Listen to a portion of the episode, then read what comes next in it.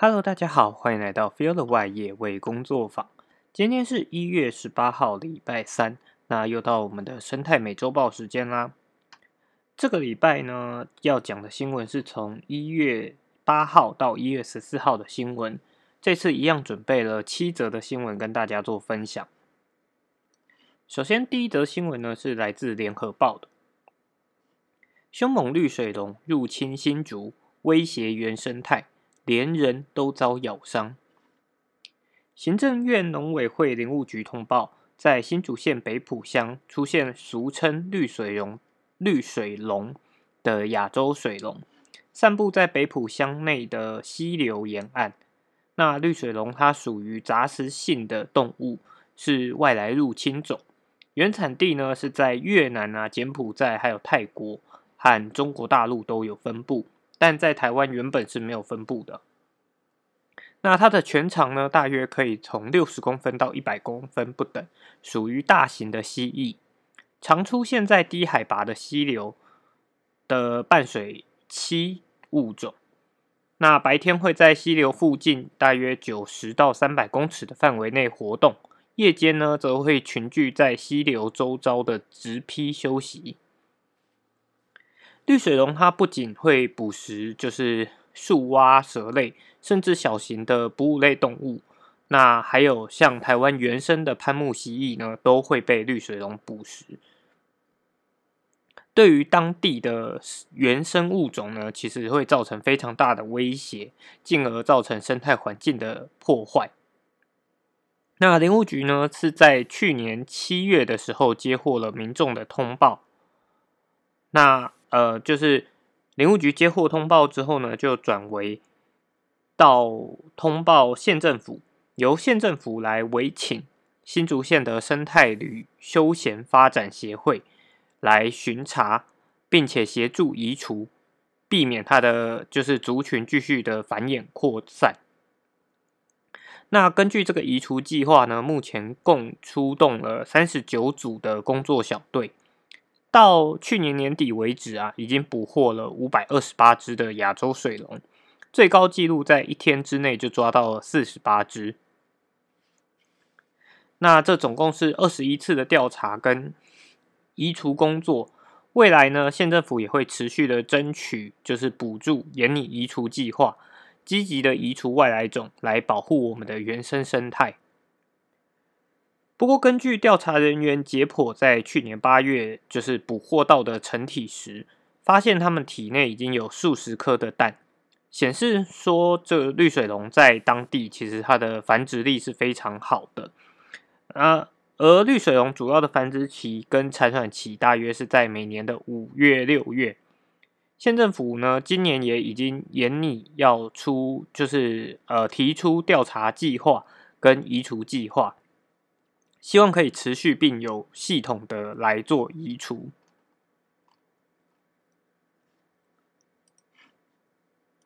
好，那绿水龙其实并不是呃，就是只有出现在新竹这个地方哦。其实它在二零呃二零一三年的时候，其实新北市政府农业局就已经有发布了在新店地区进行就是移除绿水龙的这个计划。那在补充资料当中呢，就有提到，到二零一六年的时年底的时候，清除了约三百多只，所以我们就呃可以比较说，新竹这一次出现的族群量，可能比当时在新店的来的更多，因为才呃就是半年的时间，就已经抓到五百多只。那在新呃新店，就是新北市新店这个地区呢。虽然说从二零一三年开始就是持续有在进行捕捉移除，但是就是到了二零，就是这篇是二零二一年，都还没有办法完全移除这种大型的蜥蜴。呃，尤其是在二零一七年的时候呢，在林口地区也发现了有就是他们的新栖地，所以这样子的外来物种移除呢，其实是非常困难。那绿水龙为什么这么难移除？其实有另外一个原因，是因为绿水龙它可以单呃进行所谓的单性生殖，也就是呃可以在无性繁殖，那就是孤雌的个体，就是单纯一只母的，不用经过受精就可以产生就是有活力的后代。这也可能就是为什么绿水龙这个物种这么难去做做呃移除。好，那这篇新闻呢，其实还想要跟大家探讨的，就是呃，在上个礼拜其实也有提到，上个礼拜我们提到那个浣熊入侵花莲的时候，就有提到了特殊宠物这个部分。那像绿水龙也有一部分的推测，它可能是基于就是宠物饲养，因为它也属于大型的蜥蜥蜴嘛，那可能基于宠物饲养的需求而引进的。那可能造成了异逃啊，或者是有人恶意的放生，所导致了它现在在野外可以自己去繁衍它的后代。那其实这样的案例非常的多哈，像呃，不管是在高雄旗津，也有所谓的高冠变色龙；那在嘉义地区呢，也有所谓的沙氏变色蜥，都是就是这种。你没有办法很肯定说它是因为宠物需市场的需求而引入的，它也有可能是根据一些呃货运的关系而引入的。但是，甚至有一派更怎么讲更阴谋论的说法，说这些，譬如说像高冠变色龙这种有宠物价值的物种，有没有可能是有人引入了之后？那为了想要自己繁殖，但是在繁殖的情况下，它需要的呃环境啊经费比较多，所以他选择把这些物种丢到台湾的野外，让它可以自自行繁殖之后呢，再就是去捕捉、回收、回收之后再贩卖。那这当然是一个非常相对来讲比较阴谋论一点的的说法，但是有没有可能呢？其实真的是。很难去断定，所以也希望这就是台湾已经经过这么多年，也发生了这么多的，就是不管是宠物或者是外来种入侵的这个问题，那是不是也应该要更去注意如何去进行管理？不管是呃货物的进出口，比如说原木这些东西进口的时候，它到底有没有外来的物种引入？跟宠物市场。它要引入新的宠物，到底应该要去做什么样的管理跟改进？我觉得这都是一个接下来必须要去面对的问题啊。好，再来第二则新闻呢，是来自《自由时报》，虎年犯太岁，石虎路杀三十一起，平历年纪录，南投首超车榜首苗栗。那根据吉吉特有生物研究中心的石虎研究团队呢，统计了二零二二年的石虎路杀案件，高达了三十一件，是从二零一一年有统计以来，就是跟二零一九年都并列最目前的最高纪录哦。那在去年呢发生的石虎路杀，在南投发生了十四起，苗栗十一起，彰化四起，那台中跟嘉义各一起。那对于就是彰化的四起呢，也是历年来最高。那嘉义的一起呢，也是首次的，就是发生在嘉义地区哦。那特有生物研究团队呢，他们就表示说，南投在去年呢会有比较多的路杀通报，推测有可能跟族群扩张扩张是有关系的。那族群扩张呢，是指说，哎，因为石虎它是具有地域性的物种，如果说这个原本的这个栖地已经有石虎族群的话呢，新的个体它就会往外去拓展。那新的个体它在往外移动的时候，因为也相对比较缺乏经验，就可能比较容易发生路杀意外。那苗栗县在去年呢，十一起的路杀路杀。虽然比以往来的更低，就是比较低，但是仍然是在就是一个动态范围之内。毕竟在二零二一年的时候呢，也仍然有十五十五起的路杀案件发生。那在彰化的四起呢，跟嘉义的一起，也推测有可能是从南投就是想要往外扩张的个体，然后就是跑到跨出了南投县之后，而发生了意外。研究团队也表示说，在部分路杀案件呢，他们也后续去进行了一个场地的现勘，发现说，哎，附近有蛮多个点位，附近都有聚集流浪犬只。那因此，石虎也非常有可能是在就是遭受到犬只追逐的过程当中，穿越马路而不幸遭到路杀。那在这边也要呼吁，就是大家。呃，在就是石虎常出现的区域呢，都应该要依照速线来行驶，不超速才有可能避免路杀。那对于流浪狗呢，也不应该就是一一昧的喂养，应该要就是透过有系统的移除跟结扎，来避免族群持续的扩大，减少石虎遭到犬杀或者是路杀的案件发生。那这边虽然提到，就是特有生物研究中心，呃，他们的推断是说，可能跟呃石虎的族群扩张有关，但另外一个可能要思考到的也是，呃，在过去可能大家对于石虎比较不熟悉的情况下，通报的案件就会相对的比较少。那因为现在大家对于石虎比较相对比较熟悉，所以大家在看到哎路上有。就是被车子撞死的猫科动物的时候，可能就会比较积极的去分辨说它究竟是石虎还是呃野猫。那石虎的，就是如果是有发现路上有死掉的猫科动物的话，如何辨别石虎呢？其实还是那几个很重要的特征。石虎它的耳朵后面是一个黑底白斑。那这个黑底白斑算是野生的猫科动物才会有的特征，但有一些猫咪它的耳耳背也是黑色的，那只是它有没有这个白斑呢？其实相对来讲，猫呃家猫有的就会比较少。那再来就是石虎的花纹呢，是属于斑点状的。那如果说头部没有遭受严重的撞击，还看得出来头部的话，石虎它的头从额头一路延伸到眼窝。也有两条白色的斑纹，那这些都是呃分辨石虎的一个小特征啊。那另外一点是石虎的肚子其实也是有斑纹的，所以如果说其他特征都看不到，看得到肚子有没有特征的话，也可以去注意看石虎，就是那只猫科动物它的肚子是不是白底的，那上面也是有黑色的圆斑。那透过这些方式就可以判定说，哎，到底是不是石虎。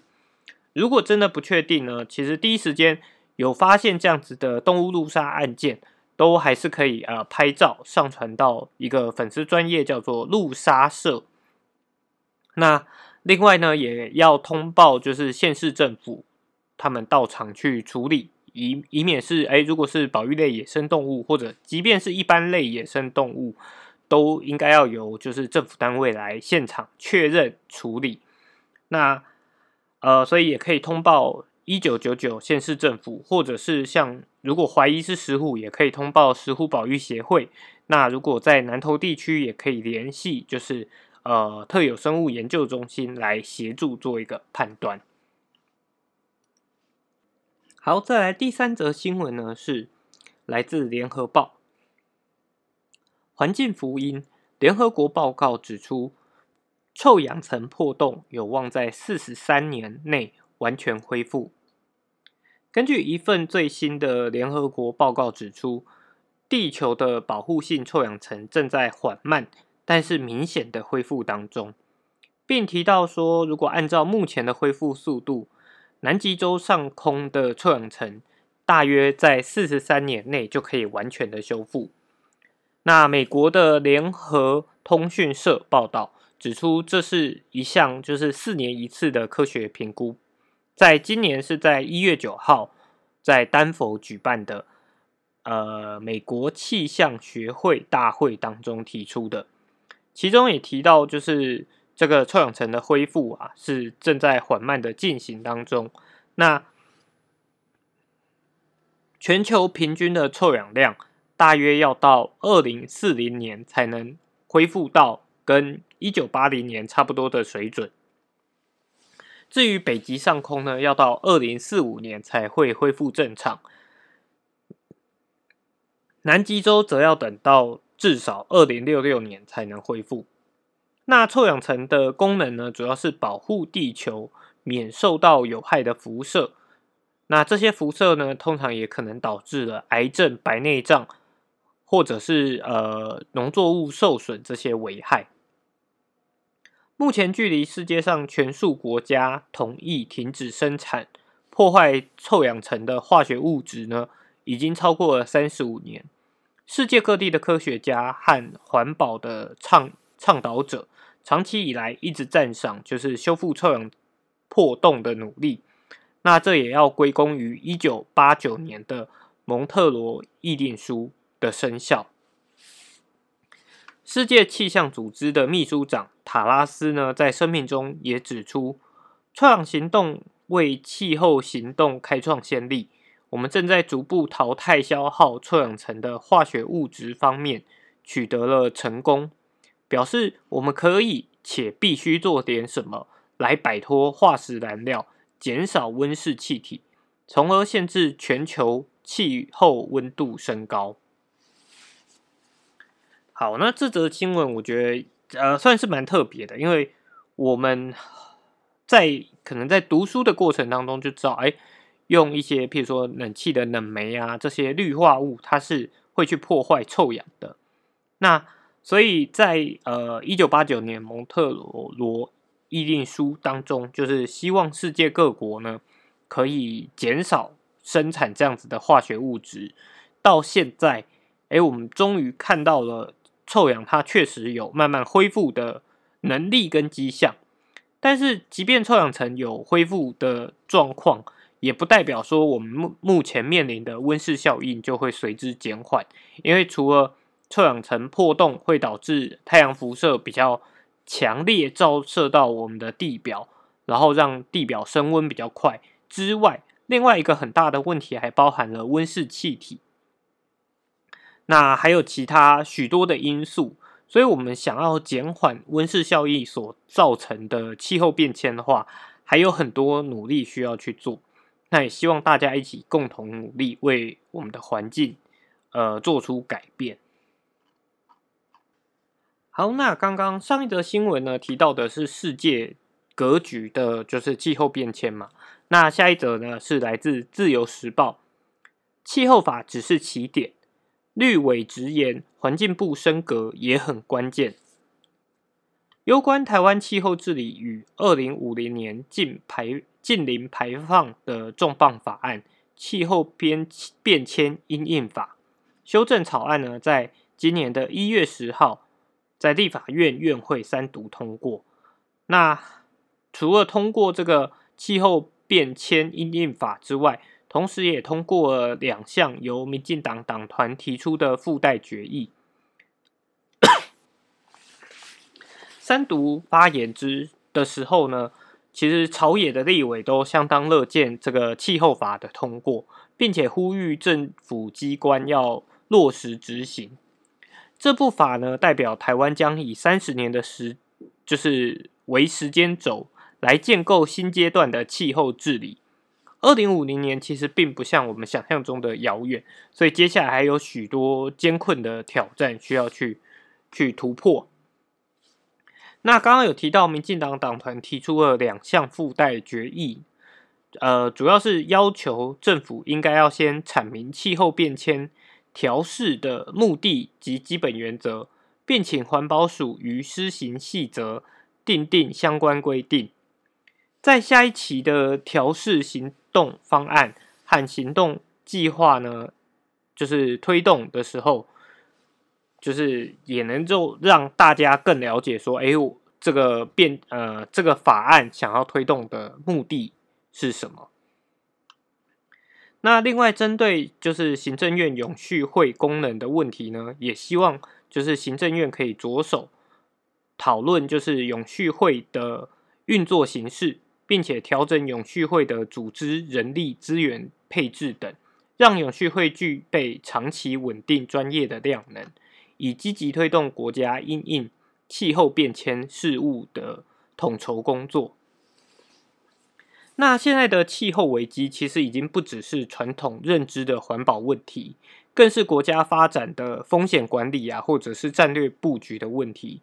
所以需要提前应应可能的风险，也必须承担就是我们这一代的责任。政府必须要当社会与产业的靠山。在修法过后，更重要的是后续一个一个计划的执行、参与、协力和检核。那这次的修法呢，将二零五零年在近零排放上的目标啊明确入法，让台湾成为了世界上第十八个这样做的国家。期待就是这一次的修法呢，可以让台湾成为气候议题和绿色经济的国际模范生之一。然而，这次修法很可惜的没有把呃碳税或者是化石燃料的补贴，还有就是呃。落日气候诉讼等，就是也入法，那这也让部分的立委们感到非常的惋惜。好，再来下一则新闻呢，是来自 Now News 今日新闻。公园的满地鸟尸是生态浩劫，网络街枪爆的原因，引发就是让网友们都笑翻了。在国外有一名网友分享了在波兰的某个公园的照片，那地面上不知道为什么躺了躺满了十三只鸟，而且全部就是双翅紧闭，肚子朝天，看起来就像死掉，让众人不免紧张，甚至有人怀疑说：“哎，是不是遇到了所谓的生态浩劫？”照片的十字路上呢，散布着就是许多红色浆果和一群翻肚的鸟尸，看起来颇颇为骇人。不过，原 po 表示呢，其实他们并不是真的死掉，而是吃完了就是发酵的花秋浆果之后，酒意上头，全部醉倒在地上，动弹不得而已。那网友看完之后纷纷爆笑，也有许多的回应，像是在加拿大也有这样的状况，不过并没有到醉倒躺下的地步，但很明显的也看得出来这些鸟类有醉意。那另外一位网友表示说：“诶，他曾经在夏天的桑树之下看到，就是令人印象深刻的醉歌和浣熊。”那就有网友也补充说：“诶，酒醉的浣熊啊，会变得非常的虚弱。就是他遇过有躺在就是他家后院，然后呢最就是醒了之后又起床，又跑到隔壁邻居家那里去吃樱桃，吃完再回来吃更多的桑葚。”然后持续的在就是他家的门廊上面到处乱扔，或者是就是大便，然后他也称这些浣熊为该死的酒鬼。那这篇也是算是非常有趣的一个生态趣闻啊，大家也可以点连接去看一下那张照片。好，再来下一则新闻呢，是呃年光年关将近，那。如果在春节连假有希望进入台东的大武山自然保留区，需要提前上网申请许可。因为今年的年假呢有十天这么长，所以台东的领管处大武工作站和保七总队第九大队台东分队呢，将派员在连假的期间，加强大武山自然保留区的保育巡查。那如果说有一些民众他有意前往，或者是有一些研究单位要进入，必呃就就是务必要提前提出申请，然后获准之后再前往。那大武山自然保留区呢，是台湾面积最大的自然保留区，哈，保保护的对象呢，主要为野生动物和它的栖息地、原始森林及高山湖泊等。区内未经破坏的自然景观呢，就是蛮常吸引民众前往的。那领领管处也表示说，根据这个申请进入的许可办法呢的相关规定，是保留区内其实是禁止露营、野炊、燃火、搭设帐篷、游泳、骑乘自行车或驾驶机动车辆的。那如果民众真的有哎经过申请，许可之后进入，也请将就是垃圾啊、果皮、种子等废弃物带出，以免影响了保留区内原有的生态。那目前已经就是在显目的地点设置了告示牌，提醒民众说，如果没有经过申请的话，就不要擅自闯入。那如果上擅自闯入的话，将可能会依呃文化资产保存法的相关规定，可以处三万元以上到十五万元以下的罚款。好，再来是这个礼拜的最后一则新闻，算是想要跟大家介绍一部呃自然生态的电影。这篇新闻是来自台北 Worker，那新闻内标题是自然生态电影《山椒鱼来了》，极重大咖发生，五百的叙事电影，陈升唱电影主题曲，导演麦小明分享就是拍摄的心得。那由台湾 MIT，呃，就是 MIT 台湾制的主持人麦觉明导演，他所导就是导的生态纪录片《山椒鱼来了》，从手绘海报开始，让人们更加认识早年长辈口中的土龙蝾螈的真实模样。大大的眼睛，稳端完美又疗愈的微笑曲线，惊觉原来藏身在森林底层。石头下的山椒鱼有这么可爱？有人说，你可以在你的位置用自己的方式为生态尽一份努力。那麦觉明导演就表示说，他的工作就是用影像把台湾的美一切美好的人事物真实的记录下来。所以，呃，他也想要跟就是喜爱生态的观众分享，就是他所看到的这些美丽的事物。那《山椒鱼来了》这部的这部生态纪录片，片长虽然不到两个小时，但整体的拍摄制作呢，前前后后已经拍了十几年，一路上从林务局、国家公园、台湾特有生物研究中心、师大的研究团队到台大的研究团队之间的，就是这十几年来不断的交涉。那。呃，麦觉明导演也发现说，哎，这其实能够这样记录下来是非常难得的。那这部纪录片当中记录了生态研究调查人员的辛苦，在海拔三千公尺以上的高山走棱线、攀岩走壁，调查的过程当中，这更是不断的就是起立蹲下，翻开一块又一块的石头，那而且也要将这些翻起的石头复位。那会需要把这些石头复位的最重要的原因，就是如果没有把这些石头给盖回去的话，山椒鱼可能就会没有办法再找到就是更好的地方。所以就是在每一次调查完，我们也希望对于环境的影响是更小的，所以都会把翻起来的石头再尽可能的摆回原位。那在这样的研究过程当中，包含在这个生态纪录片里面，也记录到了在高山地区，就是有许多的呃登山的人会在山上高山的湖边啊排泄，然后用卫生纸掩盖着掩盖着。那这也导致了其实研究人员就是非常的无奈啊。那其实像这样子覆盖在排泄物上面的卫生纸，在高山环境中。它其即使过了数十年，依旧会在土地上残留痕迹。那在这部《三焦鱼来了》的电影当中，也吐露了目前在台湾高山上的环境问题，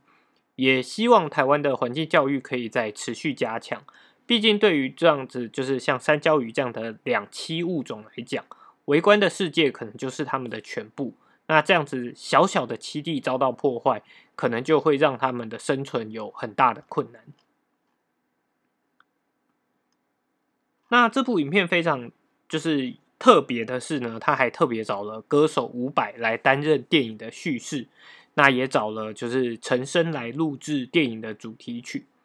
伍佰和陈升就是对于台湾来说也是个人风格非常强烈的呃音乐人。那声音也非常的具有